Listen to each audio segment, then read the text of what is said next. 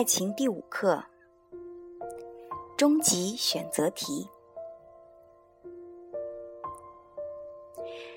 爱你的人和你爱的人，你会选哪个？这是爱情世界的终极选择题。很多人都向自己提出过这个问题，也用这个问题去考别人。归根结底，这是一个是爱人幸福还是被爱幸福的问题，但却少有人发现，就是因为这种理解，害了无数的人。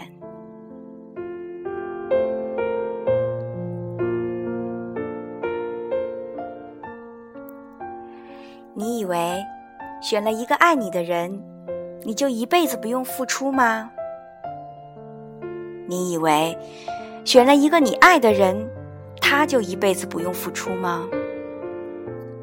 当你对上面两个问题的答案是 yes 的时候，你就已经向着失败的方向走去了。如果选一个爱你的人，是为了一辈子让别人伺候；如果选一个你爱的人，是为了给别人当一辈子奴隶。你都早晚要被苦恋联盟收编的。在这个世界上，每个人都不是靠单向的爱存活的。就算是被父母溺爱到牙齿都让别人刷的孩子，也会用自己的嘴去亲别人。爱人和被爱，阿拉都需要。或许每个人需要的比例不同。但缺一不可，因为爱人和被爱是鸡与蛋的关系。你爱了别人，别人才觉得你值得爱；你被别人爱了，才发现别人也需要你爱。去爱人，是向别人证明我很重要；被爱，是向自己证明我很重要。这两个重要组成了阿拉活着的重量。无论你选爱你的，还是你爱的，你都要付出爱，也要获得爱。两个方向都能走通，这段爱才算成功。因此，参悟这道选择题并不难。爱你的，你爱的是主动还是被动？这只是起步时的方向问题。想要爱情长久，你必须补上另外的一个方向。选个爱你的，你就得学会去爱他；选个你爱的，你就得教会他爱你。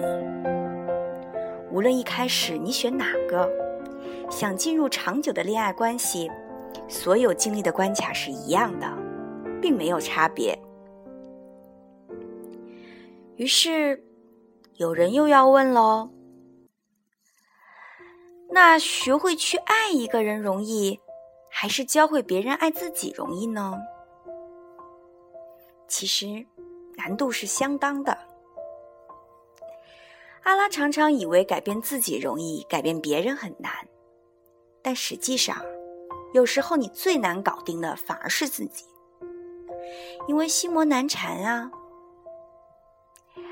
仔细想一想，面对你不爱的人，试着接受他对你做的每一件事，然后去爱他；或者面对不爱你的人，按照他的习惯去付出，试着激活他的爱，辨识他发回来的爱，这都很辛苦。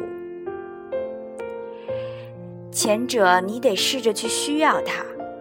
后者，你得试着让他需要你。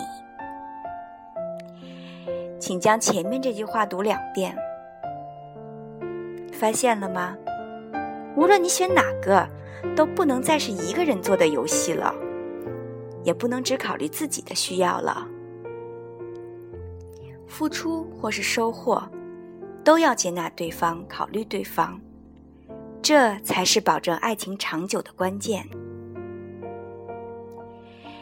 每个人都会本能的追求爱人和被爱的平衡，所以阿拉其实都有可能爱上起初不爱的人。毕竟两个人的爱情不可能同时，哪怕只差一秒，都是有先有后，有快热有慢热的。因此，你不爱的人，不证明你以后不会爱上他；而不爱你的人，也不证明以后他不会爱上你。能不能幸福，并不取决于你选了谁。而取决于你是否坚持了选择。收集芸芸众生实践的样本，选择爱自己的人，选择自己爱的人，幸福的、痛苦的，都大有人在，难分高下。这就说明，决定爱情能否幸福的，并不是最初谁爱谁。而是看两个人能否积极的去创造属于未来的一个关系，实现相互的需要，并且能坚持选择。综上所述，请别在这个问题上再纠缠了。追你的人，你想追的人，你选谁都行，但请你选择了就要承担下去。